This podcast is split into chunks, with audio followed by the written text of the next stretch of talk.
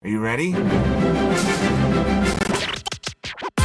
Buenos días América, saludos desde el tercer mundo, ya llegamos. Las noticias más relevantes de México comentadas por gente absolutamente inofensiva.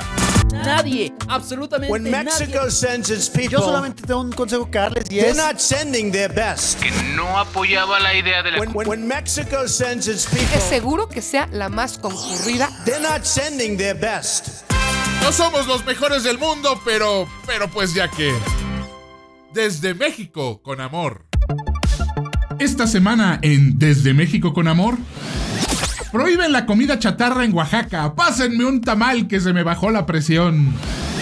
Mom, I'm in Acapulco. Millennials Watsicans promocionan destinos turísticos a los que nunca han ido. Samuel García, el senador del norte, actúa como un machito misógino, o sea, como un senador del norte. Le apagan la luz del mundo a Nazón. Gracias, justicia gringa. Se quedan con Romina Pons, Ricky Moreno, Osvaldo Casares y Ricardo Ribón. La comida chatarra de Audible. De nuevo su amigo Osvaldo Casares para contarles los chismes dentro de Palacio Nacional, el run run que sucede mientras el presidente está dando sus conferencias. Y bueno, lo de hoy no es un chisme, es algo que pasó en realidad. Y hay audio y toda la cosa, así que comencemos. Dentro del gobierno de López Obrador hay dependencias que se les tiene más cariño que a otras. La de energía, por ejemplo, que se le da muchísima importancia porque pues por allá está Pemex y por ahí lo tanto, allá están los ingresos. Hacienda, por supuesto, está bien vigilada, pensando en qué impuestos nuevos vayan a crear. También la Secretaría de Comunicaciones y Transportes porque todos sus proyectos faraónicos están vinculados a la misma.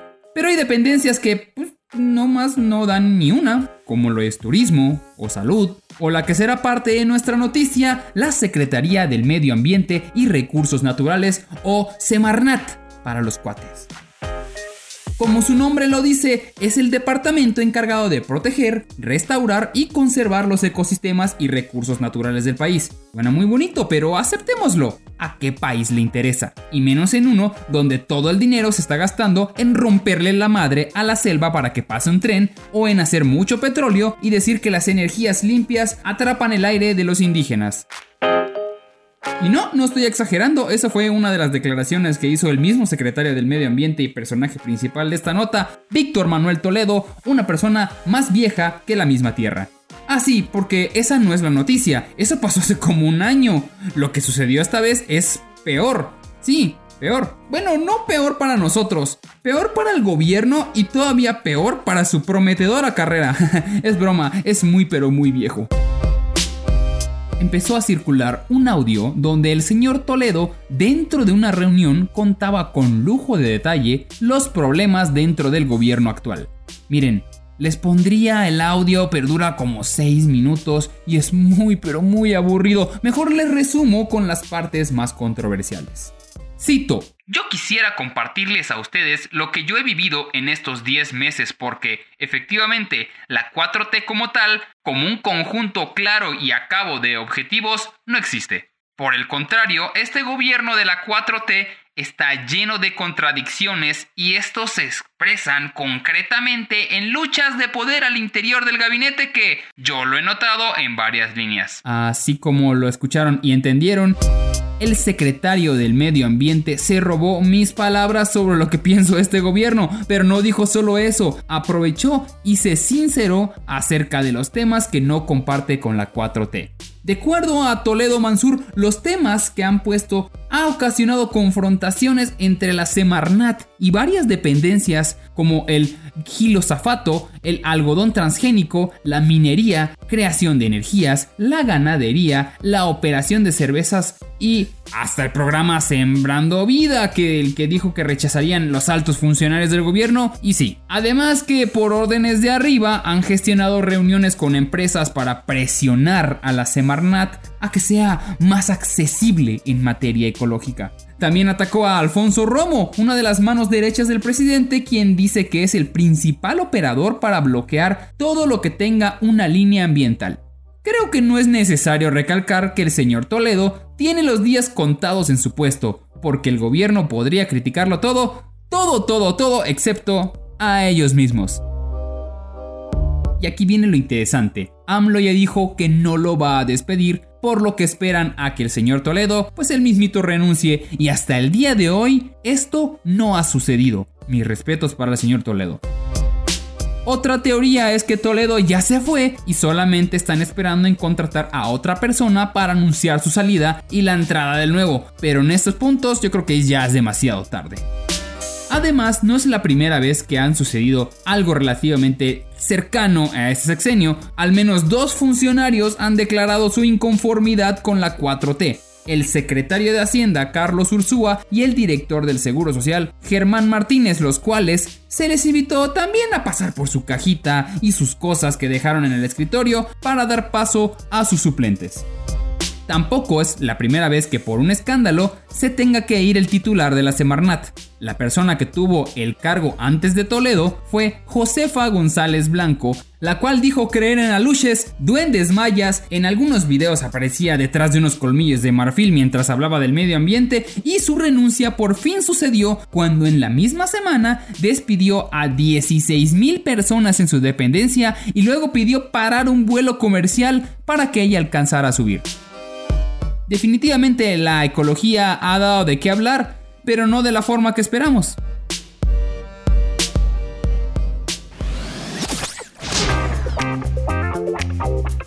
Mis queridos Audible escuchas, ay, mi México lindo y machito. Y les digo esto porque una de las parejas influencers, politiquillas, famosillas, o como quieran llamarle, pusieron en alto el ejemplo de todo lo que está mal con el machismo en este país.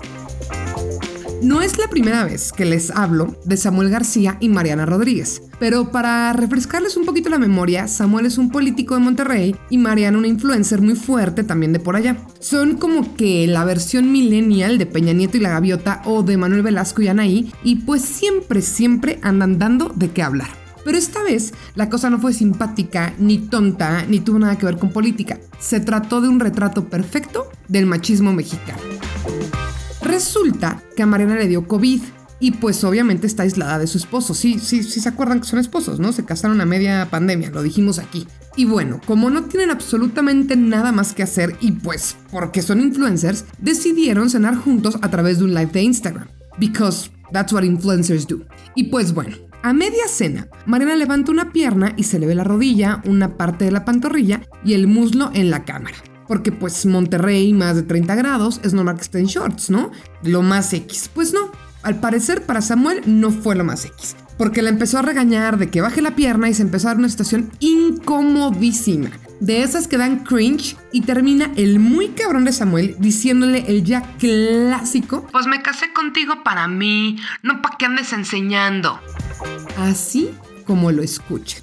Es más, les voy a poner el audio para que no digan que yo lo ando sacando fuera de contexto. Que bajes la pierna, no andes enseñando la pierna. ¿Dónde sale la pierna? Yo no la veo. ¿Ya? Ya. Ay, no, hombre, de veras. Pues me casé contigo para mí, no para que andes enseñando. Perdón. Silencio incomodísimo. Y eso que nada más echaron el audio, porque la imagen es súper desagradable. Imagínense este cabrón comiendo costillitas como si fuera un cavernícola y echándole la bronca a su mujer porque se le vio la pinche rodilla. O sea, si algún extranjero, y no lo de ustedes, porque ustedes son casi paisas y agarran muy bien la onda, pero si no sé, alguien de Noruega me pidiera que le explicara el término machismo, pues le pongo este video y con eso le queda claro.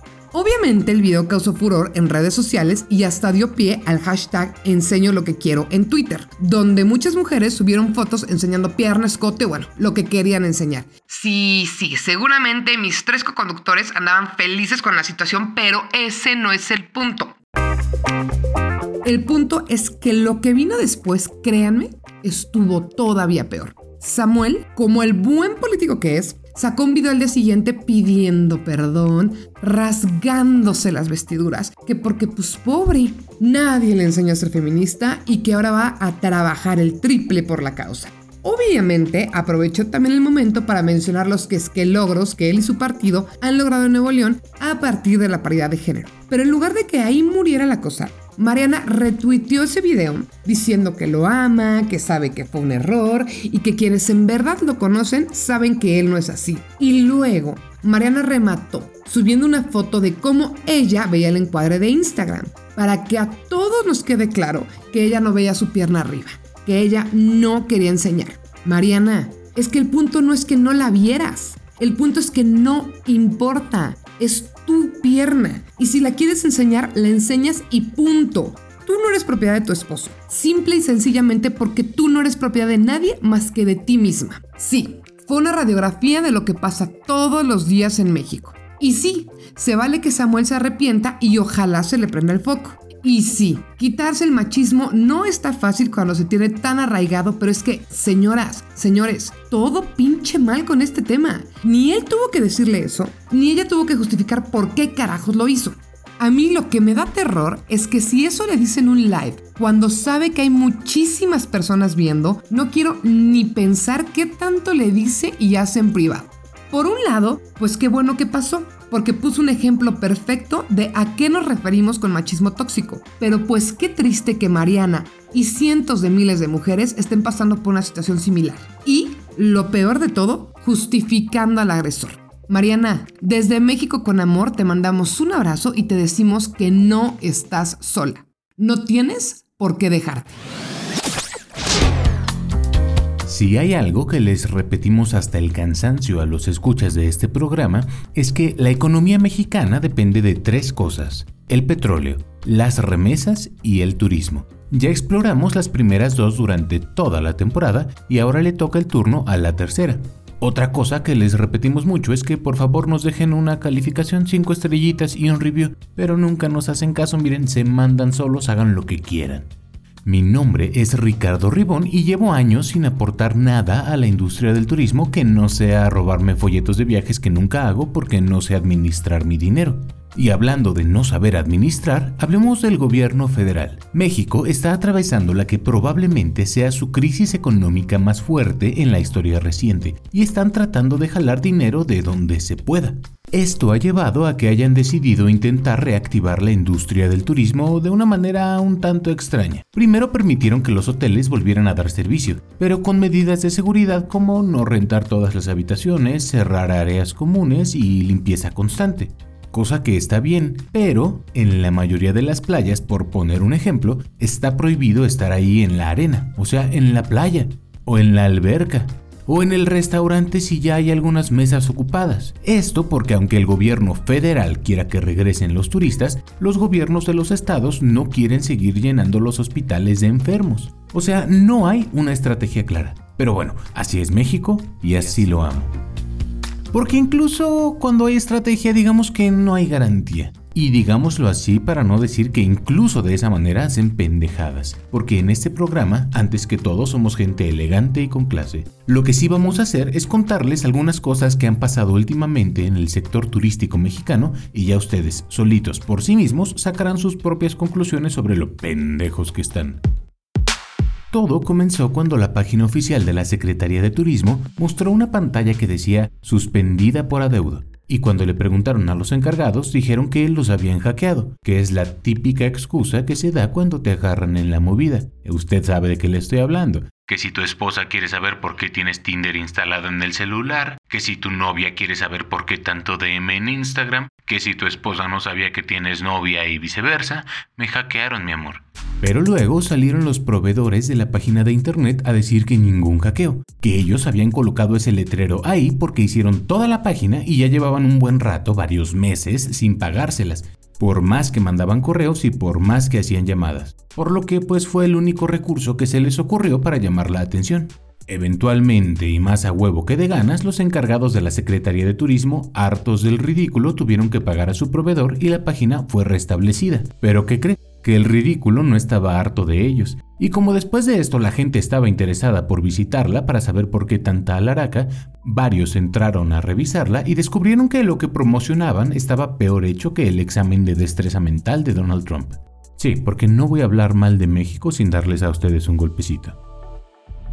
Pero bueno, lo digo porque la versión en inglés de la página la hizo alguien que maneja el idioma peor que Ricky Moreno utilizando Google Translate. Por ejemplo, invitaban a visitar el estado de Guerrero y el nombre que le daban al estado era Warrior. Hidalgo de mis amores, el mejor lugar del país para comer nieve ahora era llamado Noble. Y por alguna razón que aún no me explico, Torreón se publicaba como Torret, que según entiendo no es para nada lo mismo.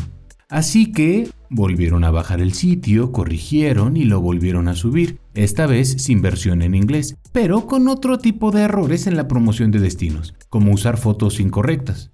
O sea, entrando a la página de Tampico, había fotos de, de sabrá Dios dónde, porque los tampiqueños de inmediato salieron a decir que eso no era ahí y nadie supo qué parte del mundo era en realidad. Así que, pues ya sabe, la bajaron, corrigieron y la subieron otra vez. Y justo cuando todos pensaban que ya hasta ahí iba a llegar el problema y que no podía ser peor, salió una campaña que todos pensamos que era una broma o algo así. Usted probablemente ha oído hablar de Acapulco, el destino favorito de los chilangos. Una playa relativamente cercana a la Ciudad de México y que, que pues la verdad no sé qué más tiene de atractivo porque está en una de las zonas con más delincuencia y contaminación del país. Mire, no me haga mucho caso. A lo mejor estoy resentido con Acapulco a nivel personal y no puedo ser objetivo. Pero es que la última vez que fui ahí, hace más de 10 años, me dieron bebidas adulteradas en un bar. Me asaltaron, unos policías me amenazaron con un arma de fuego por querer denunciar, me metí al mar, salí con una bolsa de pan enredada en el cabello. Sí, ok, sí, seguro todo es mi culpa y Acapulco es mucho mejor que eso. Cuéntenme más pero en años recientes ha dejado de ser atractivo para los jóvenes, que prefieren destinos digamos más instagrameables, con aguas menos puercas y con menos posibilidad de que los maten en el puerto o algo así. Y se les ocurrió, y quién sabe a quién porque se han deslindado autoridades federales y estatales, hacer una nueva campaña promocional enfocada a los jóvenes millennials que usan redes sociales. El nombre, Mom, I'm in Acapulco. Porque el inglés tiene mucho caché, supongo, no como el español todo lamentable que usamos de tercer mundo. El inglés vende. Ah, la verdad es que es un tema muy malinchista eso de creer que es más elegante ese idioma. Deberían aprender a nosotros en este programa que mandamos contenido en español a los Estados Unidos, como un caballo de Troya de ignorancia y malas opiniones, pero en español.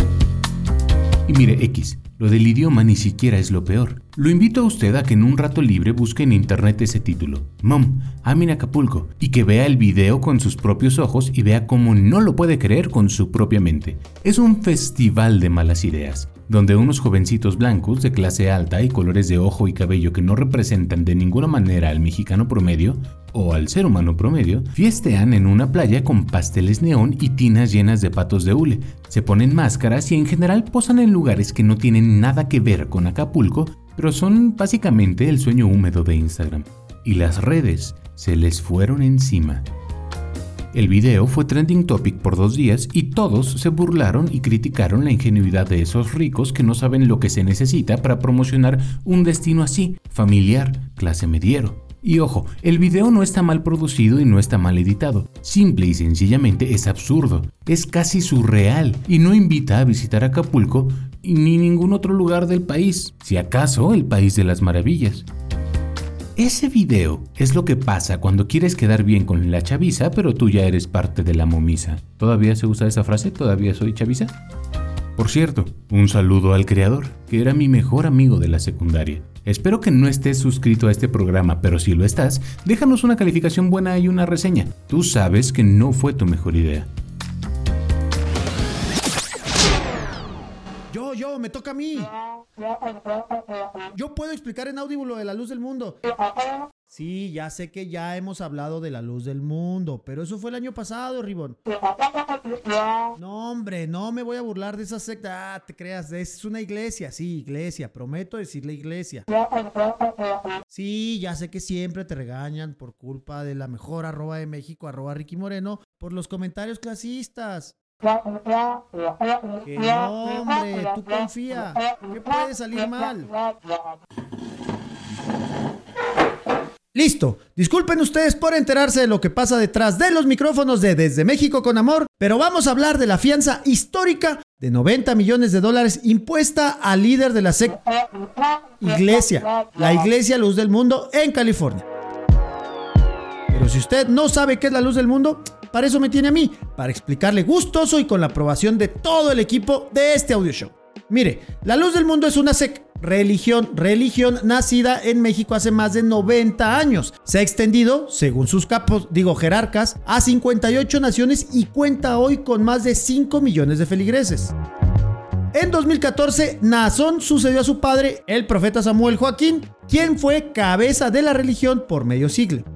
Samuel a su vez había heredado el liderazgo del suyo, Eusebio Joaquín González, un hombre de Jalisco que había fundado la Luz del Mundo en 1926, luego de que Dios se le apareciera y le encomendara restaurar la iglesia cristiana primitiva. Fue Samuel quien en los años 90 le había dado la tarea a su hijo Nazón de impulsar la expansión de la luz del mundo en California. Y el heredero cumplió con creces la misión, pues la iglesia cuenta en California con medio centenar de recintos religiosos. El templo principal de esta sec, digo, iglesia está en Los Ángeles, California. A sus alrededores hay por lo menos 12 viviendas, valoradas en más de 9 millones de dólares, que en algún momento han ocupado Nazón, sus hermanos o su círculo de capos de, de religiosos más cercano.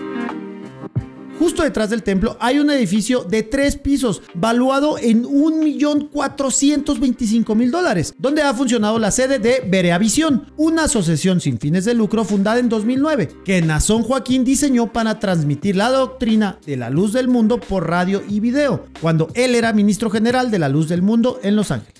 Una investigación llamada Paraísos de Dinero y Fe encontró en una revisión de los registros públicos de seis estados en América 35 inmuebles que han disfrutado Nazón y su familia en Estados Unidos, valorados comercialmente en más de 26 millones de dólares. En México las autoridades han identificado que la luz del mundo ha adquirido otros 51 inmuebles entre 2004 y 2018. ¿De dónde proviene el dinero para adquirir tantos inmuebles? Bueno, las autoridades mexicanas sospechan de un esquema de lavado de dinero y evasión fiscal que habría permitido el enriquecimiento de Nazón Joaquín y de su círculo más cercano. De ahí que este 6 de agosto, la Unidad de Inteligencia Financiera de México informó que había formalizado ante la Fiscalía General de la República una denuncia por estos presuntos delitos contra la Iglesia, digo contra la, digo contra la Iglesia, la Luz del Mundo y su apóstol Nazón Joaquín. Creo que con esto es suficiente para dar un buen preámbulo sobre la clase de basura, digo iglesia, que es la luz del mundo. Suficientes delitos le conté como para que el apóstol Nazón use de por vida la pijama naranja. Pero la nota no es sobre esos delitos. Ese fue el preámbulo nomás. Ahí le va lo bueno. Un juez de Los Ángeles impuso una fianza de 90 millones de dólares. Sí, 90 melones de verdes contra el líder de la iglesia La Luz del Mundo, Nazón Joaquín García, por los nuevos 36 cargos de abuso sexual, actos lascivos contra un menor y extorsión que enfrenta junto a otros tres miembros de la organización religiosa en California. Después de tres días en audiencia, la Corte Superior de Los Ángeles anunció su decisión en contra de Joaquín García, de 51 años, y dos presuntas cómplices, Alondra Ocampo y Susana Medina Oaxaca, por los 36 nuevos cargos presentados por la Fiscalía de California. Y es que ya casi se les pelaba el disque Apóstol Nazol a la oficina del fiscal estatal de California y tuvo que presentar nuevamente la acusación después de que la Corte de Apelaciones del Segundo Distrito de California desestimara el proceso penal contra el líder religioso por una falla técnica en abril pasado y por lo cual sus abogados esperaban su liberación, teniendo como factor la pandemia del coronavirus. Durante el proceso se han presentado testimonios en favor del acusado asegurando que no tenía suficiente dinero para respaldar una fianza de 50 millones que había sido impuesta en el proceso anterior. Mire, con las puras 51 propiedades que tienen en México, suponiendo que costaran, mire, ¿qué será? 3 millones de pesos cada uno, la SEC Iglesia Luz del Mundo junta más de 7 millones de dólares. Afortunadamente no se la creyeron y se tomó la decisión de elevar el monto a 90 millones de dólares, cifra que tendría que pagar el líder para quedar en libertad o de lo contrario deberá continuar en la cárcel para enfrentar un posible juicio. Joaquín García se encuentra detenido desde el 3 de junio de 2019, cuando fue arrestado en el Aeropuerto Internacional de Los Ángeles. La nueva acusación cita a cinco víctimas y acusa de supuestamente pedir a menores de edad que se desnudaran y tomaran fotografías de sus genitales para enviárselos al apóstol. Les hacían creer que si iban en contra de los deseos de este supuesto apóstol, irían en contra de Dios, según la denuncia presentada. Y es que si pensamos que esta iglesia, la iglesia luz del mundo, actualmente está presente en 60 países y asegura tener 5 millones de seguidores, Imagínense que le pidan a cada digo, a cada feligrés, sí, que mande un billetito de 20 dólares. Hasta cambio le tendríamos que dar a este capo. No sé usted, pero hoy me desperté y no sabía si estaba o en Suecia, o en Finlandia, o en Santa Gertrudis Copó. Y es que cada día, gracias a la 4T, nos sentimos en primer mundo. Wink wink. Ok, puede que aquí la violencia siga o esté peor, o que tengamos como 70 veces más deuda que cualquier país primermundista. Sí, sí, puede que tengamos un millón de años luz de diferencia con ellos, pero apenas el gobierno hace algo relativamente progre, todos aplauden como focas y no se ponen a pensar en lo que esto puede afectar y ya estamos en primer mundo según ellos. Así que vayamos a Oaxaca, hogar de las telayudas, el mezcal y playas llenas de hippies que andan encuerados. Que envidia, maldito sea, que envidia. Los legisladores, siempre preocupados por la infancia oaxaqueña, decidieron dar luz verde a la siguiente propuesta, prohibir la venta de alimentos chatarra a menores de edad. Así es, si eres niño, no podrás comprar cigarros, cervezas ni unos doritos. Y sí, seguramente usted piensa, wow, qué progres me salieron en Oaxaca, ¿dónde queda ese paradisíaco lugar? En teoría sí, está bien, la mayoría de los alimentos chatarra no contienen nada de valor nutrimental y son básicamente una bomba de azúcar. Un niño no debería decidir si lo puede comer o no. Pero vamos con la realidad, la realidad oaxaqueña. Cuando la gente dice que es más fácil encontrar chatarra que una fruta, en ese estado lo dicen en serio. El campo lo tienen completamente abandonado por el gobierno, las líneas de distribución son pésimas, además de que en Oaxaca hay 500 municipios, no estoy exagerando. En total, en el estado hay 60.000 tienditas y tan solo 4.000 lugares que venden fruta. No solo es más fácil encontrar eso, en muchas ocasiones es más costoso y Oaxaca es de los estados más pobres del país. Incluso tiene municipios en la sierra que podrían compararse con lugares en África, no estoy bromeando. Además, la ley cayó curiosamente cuando dos semanas antes, el subsecretario de Salud, Hugo López Gatel, dijo que los principales causantes de todo este relajo de las muertes por COVID era culpa de las bebidas azucaradas y la comida chatarra. Entonces los diputados oaxaqueños, obviamente de Morena, recordaron una propuesta que habían metido hace unos años prohibir toda la chatarra la chaviza y así fue como curiosamente se destrabó todo y le dieron luz verde. La cosa está en que, como todo lo que hace este gobierno, primero aprueba y luego investiga, por lo que la ley no estipula qué alimentos entran y cuáles no. Entonces, hasta el momento, entran todos y ninguno al mismo tiempo. Y aunque queramos pensar que lo está haciendo por un bien común, no se fijaron que esto va a ser un golpe fuerte a la economía oaxaqueña, que de por sí ya está muy pero muy golpeada.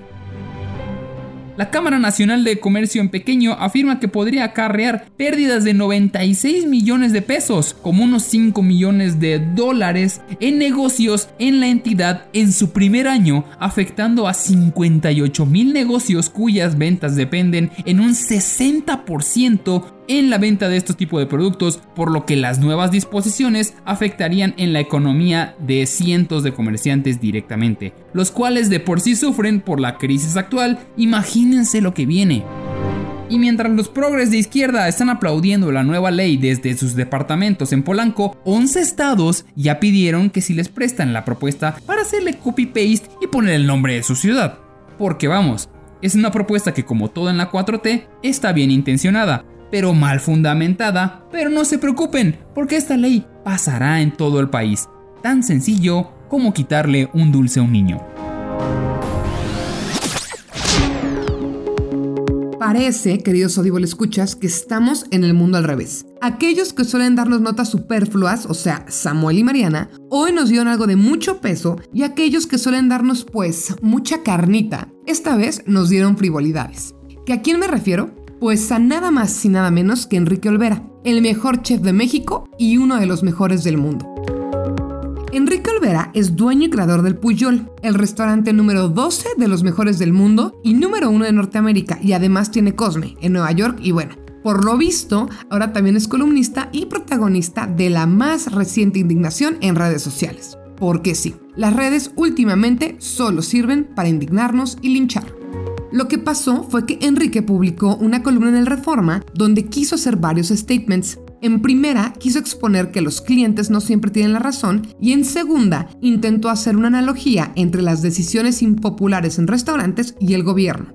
A ver, les voy a ir explicando por partes. En la columna, el chef dice que durante los primeros años del Puyol, habían comensales que pedían chiles toreados para un fettuccini en salsa de langosta o que a un nigiri de un master sushi no se le debe de poner limón. Todo esto en el marco de romper con la idea, que es de hecho muy gringa, de que el cliente siempre tiene la razón. Y pues bueno, se le vinieron encima en redes que porque es un clasista, que pinche mamón, que yo le pongo limón a lo que quiero, bla, bla, bla. Pues sí, compadre, le pones limón a lo que quieras, pero si te estás gastando un dineral en un platillo de uno de los mejores chefs del mundo, pues mínimo lo pruebas antes de ver si le falta algo, ¿no? es que les juro que yo ya no soporto a los indignaditos de todo en redes sociales. Que además, honestamente dudo que estos indignados vayan cada semana a comer a Puyol. Pero ¿saben de dónde sospecho que viene la tremenda indignación? Y vamos, digo sospecho porque ni yo ni nadie tiene la verdad absoluta.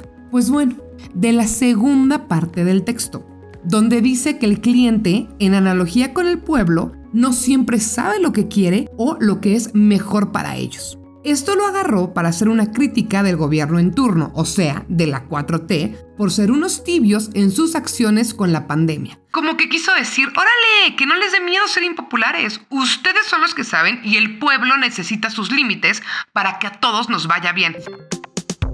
Sí, sí, ya sé, sería un gran amigo de Ricky Moreno. Y pues bueno, a la gente esto nada más no les pareció. Estoy segura que si hubiera omitido la crítica a la 4T, nadie hubiera pelado su texto.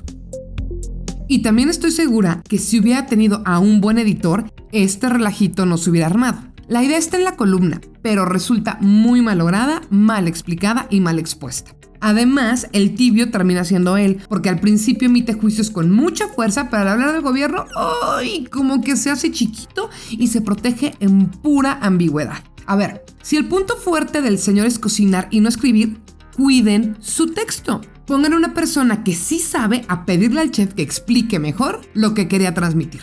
Además, si como mexicano te indigna que te digan que no le pongas limón a todo, el que tiene un problema de hipersensibilidad a la crítica eres tú, no él. Y si te parece clasista que uno de los mejores chefs del mundo te pida que respete su platillo, el que necesita terapia o algo mejor en que enfocar su energía, también eres tú. ¿O qué? ¿Vas a comprar un vestido de diseñador de miles de dólares para meterle tijera y arruinarlo? No, ¿verdad? Entonces, y sobre todo, si no te gusta lo que dice, pues fácil. No consumas en sus restaurantes, no lo peles, ni que fuera fuerza. A mí se me hace que con tanta indignación, cancel culture y linchamientos digitales, estamos exponiendo que tenemos demasiado tiempo libre y pocas cosas que nos hacen felices. Lo que sí es que aunque defienda el punto de su columna, yo en la vida regresaré a su restaurante. Porque lo que me quiso vender como arquitectura de venado en espejo de cacao, a mí me supo a carne dura de res con chocomilk. Pero pues cada quien.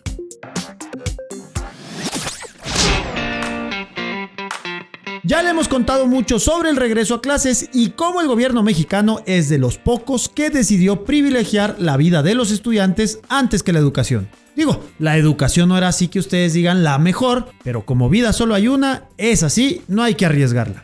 El tema es que faltan solo algunos días para el regreso a clases y aunque en esta ocasión sabemos que será diferente por la pandemia del coronavirus, que ha causado la muerte de más de 60 mil mexicanos, no sabíamos a ciencia cierta cómo iba a ser. Pero mire, no se preocupe más que el gobierno de la 4T presenta Aprende en casa 2, más casa, más educación. No, no es cierto, es nomás aprende en casa, pero sí con el 2, aprende en casa 2. El inicio de clases a distancia será el 24 de agosto y concluirá el 9 de julio del 2021, informó el secretario de Educación Pública Esteban Moctezuma Barragán. Además, el secretario dio a conocer los horarios y canales de televisión en los que será transmitida la programación de Aprende en Casa 2. Los contenidos educativos para el ciclo escolar 2021 se transmitirán todos los días entre las 7.30 de la mañana y las 23 horas.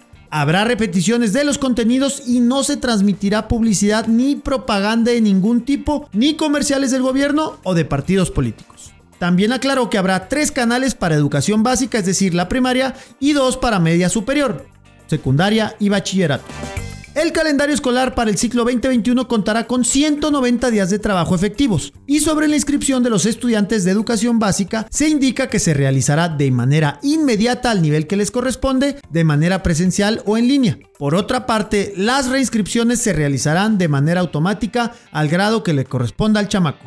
En cuanto a los asuetos, apúntele bien por si quiere mandarnos unos dolaritos extra a la familia desde el Gabacho. 16 de septiembre del 2020. 2 y 16 de noviembre del 2020, 1 de febrero del 2021, 15 de marzo del 2021 y 5 de mayo del 2021. En cuanto a las vacaciones de fin de año, las de Christmas pues, iniciarán el lunes 21 de diciembre y concluyen el 8 de enero. Los estudiantes de educación básica regresarán a clases el lunes 11 de enero, mientras que las vacaciones de Semana Santa, nuestro Spring Break, serán del 29 de marzo al 9 de abril. Y si usted se está preguntando cuándo serán las clases presenciales, el regreso a clases presenciales será cuando el semáforo epidemiológico se encuentre en verde y cumpliendo con las indicaciones de las autoridades sanitarias y cuando se reanuden las clases presenciales, se llevará a cabo una etapa de valoración diagnóstica y de trabajo docente para resarcir rezagos e insuficiencias en el aprendizaje, según el secretario Estevi Moctezuma. Los estudiantes que demuestren contar con los conocimientos, habilidades y destrezas superiores a los reflejados en la evaluación del ciclo 19-20 y que ameriten una calificación mayor a la sentada en la boleta anterior, la maestra o el maestro podrá realizar la rectificación de la calificación al final del periodo de diagnóstico y emitirla nuevamente. Es decir, un borrón y cuenta nueva. Así que, de ahora en adelante, no más caminito a la escuela, ahora será el canalito de la escuela.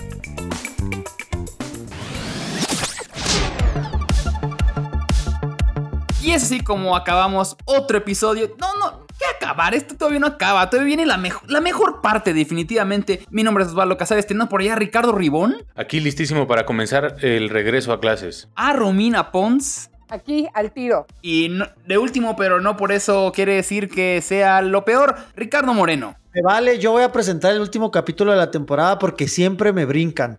Ay, ay, ay, la víctima ha hablado. Uy. ¿Sabes qué? Para empezar, baja la pata, Ricky. estás enseñando mucha rodilla. Es que eso nos pasa a nosotras. Es que de verdad, ustedes no saben el machismo que tenemos que vivir en este programa. O sea, pobre Romina y yo, que siempre estamos aguantando sus tonterías y además nos humillan en las redes sociales. Sus micromachismos. Y bueno, lo platicamos por lo que pasó con Samuel García, que de verdad o sea, si me dijeran a mí, explica un micromachismo o todo lo que está mal de los hombres que no entienden, que no entienden, les pongo ese video. Pero no es, o sea, hay un error en lo que estás diciendo y no es mansplaining. Eso no es micro, eso es macro, mega, ultra puto machismo. Sí, eso fue niveles es, mayores. es machismo old school. A conductas eh, chiquitas que son repetidas, ¿no? Pero sí tiene razón, esto fue o sea, y a mí me, yo me sentí muy mal por ella. porque ella sabía te voy a decir una cosa, Romina. Ya cuando, ya cuando los hombres se dan cuenta de que es machismo, de que en general todos los hombres se dan cuenta que es machismo, es de que ya estamos hablando a otro nivel, ¿sabes? Es como que, ya cuando Ricky dice, wow, dude, ¿te estás pasando? Totalmente de acuerdo. Si este güey lo hubiera tenido enfrente, le hubieran puesto unos madrazos, ¿eh? o yo sea, creo que lo que vino después de ella, de que, ay, mi amor, te amo y todo, fue porque le metí una cagotiza a ella y le dijo, o te portas bien con esto, ya sabes cómo te va. Y eso es lo que me da miedo. Yo sé que Ribón no opina porque, bueno, él no lo vio diferente. Él es de Querétaro, él entiende. a mí no me gusta hacer mansplaining. Me encanta cómo le están explicando a Romina por qué debería ofenderse. No, a mí me parece que está minimizando, Romina. A mí me parece que en casa sufre lo mismo, Romina, porque está diciendo un micromachismo. No, señor, eso es un machismo. Que así se les llama, pero no vamos a clavarnos en, lo técnico, sino a mí yo sentí muy mal por Mariana. O sea, sí, yo me sentí mal. De, de, de, de, ay, no sé qué hacer, y aparte es en vivo, y qué oso, pero no le quiero hablar feo. O sea, y esa situación la viven muchísimas mujeres constantemente. Fíjate que además Mariana tiene todo este historial que todos aquí en México conocemos de participaciones muy desafortunadas en redes sociales como influencer de Instagram que es, y digamos que no le cae muy bien al público, porque es medio mensa. Sin embargo, yo lo que difiero contigo, Ribón, es que el alcance de Mariana es impresionante, ¿eh? O sea, nosotros a lo mejor porque vivimos en una burbuja cosmopolita de saber comer consumidores, chilangos, o sea, ya, eh, todo eso, que conocemos el teatro y esas cosas. Pero en el otro México, eh, eh, Mariana es una verdadera este, modelo a seguir, no solamente de Monterrey, ellos de todo México la siguen. O sea, un millón de seguidores, señores, es mucho. No, a ver, me queda claro que, que, Samuel está tratando de replicar la misma técnica de Peña Nieto cuando, siendo precandidato, se casó con una actriz famosa. Él lo Por está haciendo para los nuevos tiempos, casándose con una influencer. Por supuesto. Justo así. Es justo El- así. Además, debemos de recordar, lo dijimos en estos micrófonos también, que se casó en la pandemia. En la mera, mera pandemia se casaron, ¿te acuerdas? Y por la iglesia y de una manera este, Una pequeña, pero cerrada que les abrieron a Exacto. ellos, ¿no? Exacto. Que sí, sí, es que son norteños. Se tenían que casar porque también había ya ahí un bebecito inquieto en camino. O sea, ¿te acuerdas que se casaron y al día siguiente, ¿qué creen? Estamos Ah. embarazados. Y lo perdieron, ¿va? Ay, ¿Lo güey, no perdieron? sabía. Sí, lo perdieron. No manches, te cae. Sí. No sabía eso. Sí, Ricky. bueno, eso es otra, esa es otra triste noticia, pero bueno, ahí, y digo, para empezar ya a, hacer- a cambiar de tema, a mí lo que más me da tristeza es que hay un momento que Mariana trata de suavizar de, ay, qué genio, y después Claro. todo este No, ella remata con, labor. ella hizo su labor y este todavía le remata con sus tonterías de, pues eso me casé contigo y pues qué quiero, hijo de su. ¿Y verdad es que soy así? O sea, eso es como súper normal, porque así como ahorita pues, en este nosotros nos reprobamos. Eh, para empezar, y un chorro de hombres han de haber dicho, vientos, a huevo, ¿sabes? Estoy, estoy 100% seguro que en cuanto pasó eso, Samuel fue y le reclamó y la regañó y le... Por supuesto. Y segundo, espérate, mal, cuando toda la culpa fue de él. híjole, Romy, yo aquí difiero contigo, yo creo que muchas, muchos hombres le dieron la razón a, a él y muchas mujeres le dieron la razón a él también, ¿eh? Igual mucha gente se le fue encima a ella en el aspecto de que estaban exigiendo que por las mujeres debería hacer algo ella, que debería defenderse. Ella, yo creo que llega un punto donde ya es decisión de ella si quiere estar en eso o no, ¿sabes? Es, al fin y al cabo es un adulto y sabe lo que está haciendo. Pero no se da cuenta, o sea, el Sí, problema no, sí. Sí, pero es que también no- de eso no- a, a marcarla como, ah, es que Ah, tienes que ser- espérame, no. Ah, no, pero, no, o sea, no, Vaya. no. No, El a que ver, se- no le debe nada a nadie más, no le A debe nadie. nada a terceros. Además, Máxima de la culpa nunca es de la yo- víctima. además también digo, yo por eso me casé, para poder tener sexo diario. Ay, bueno, ya, a ver. Solo cerrando el tema, o sea, sí creo que ella, es- o sea, en este país, no importa en qué clase social estás, puedes vivir una situación de violencia. Y también estuvo bien, como, no, es- no estuvo bien que pasara, pero está bien que se den cuenta que no es nada más un sector el que está marginalizado, que la chavita bien, de casita enorme en Pedregal, puede estar viviendo violencia de parte de su pareja. De hecho, es muy común. En todos los niveles socioeconómicos y en todas las religiones. Hablando de religiones y hablando de violencia, Ricky. Ah, Híjole. ah, híjole, pues sí, es que esto, esto es impresionante y agradezco otra vez, antes que nada quiero empezar, eh, como lo dije en la nota, platicando de que gracias a ustedes, un pederasta, un líder de una secta, una persona que se sentía intocable en México, gracias a Dios hoy se encuentra en las rejas. Y no solamente se encuentra en las rejas, está más lejano de que se quede libre porque le impusieron la fianza, como lo dije, de 90 millones de dólares para que el líder de la secta de la luz del mundo, esta iglesia secta engaña gente que tristemente tiene Abusadora de menores. abusadora de gente que tiene más de 5 millones de seguidores alrededor de 25 países en el mundo, se encuentra tras las rejas y gracias a Dios, como decías, en las rejas de ustedes, porque si fuera acá ya hubiera salido. Ustedes, Ricky está hablando de Estados Unidos, que es el país donde le arrestaron y donde América, están llevándolo pues, a juicio. y- América, quizás mis, No, mis digo, audi- América es un continente, pero. No, ok. América, señores, América. América is free America. Sí, aquí, a ver, Estados Unidos mexicanos, México. Estados Unidos de América, América. Híjole. No, no, no es, no es así, no. pero bueno. No, Así no funciona, pero ese no es el punto. Qué bueno que eh, se está haciendo un poquito de justicia, porque no sé qué tanto justicia es después de todo el daño que hizo, pero con ese, esa cantidad para que salga le están diciendo, mi rey, no vas a salir. Y eso me da mucho gusto. Que yo les voy a decir, ¿eh? A mí me preocupa, me, me extraña porque sí tienen 90 millones de dólares, ¿eh? Sí los tienen. Sí, Esa creo que iglesia los consiga. sí. los Sí, consiguen sí, de fácil. volada. No más que ahí es donde poderoso Dios es el Señor Dinero, porque dicen, ay, o sea, sí es, sí es el pastor de Jesús, pero no sé si 90 millones de dólares pastor de Jesús. O sea, Eh, exacto. a los primeros ver- 10 sí eran, pero ahorita dejar a la iglesia sin dinero por, por salvar al Redentor, híjole, pues yo creo que mejor buscamos otro. Pero no lo tienen que sacar de la caja chica de la iglesia. Pon tú que hagan una colecta para sacar al, al líder, que según entiendo, además, según esa propia religión, tiene comunicación directa con Dios y la fregada. Hacen una colecta, sí juntan 90 millones entre todos Pero los mañana, que ¿eh? tienen en el mundo. Sí. Pero mañana, ¿eh? Porque estamos hablando de que le tienen que poner 5 o 6 dólares por fiel y los juntan, ¿eh? Porque ese es el engaño que hacen. Ahora, lo interesante va a ser como la iglesia, yo siento que la iglesia ya se está desprendiendo y lo está llevando por estos trucos que hace el- el- también la Biblia de es que hay que sacrificarlo para que venga el bueno. Entonces ya lo van a dejar adentro, lo cual me parece bien porque al final esto no lo exime de los delitos de violación, de pederastía y de abuso de confianza y de poder. Finalmente, para los religiosos, tener un mártir es muy importante. Y ojalá sea este señor, ojalá lo metan a la cárcel, ojalá en la cárcel todos se enteren de por qué está ahí. Ay, por favor. O sea, es lo que más deseo. Igual que se enteren también de, de cómo pronunciamos el inglés, por favor, lo- por lo de Sectur, una disculpita a todos nuestros eh, vecinos, porque No somos qué pena, nosotros, ¿no? de verdad, de verdad. Qué pain. What sorrow, what zorro.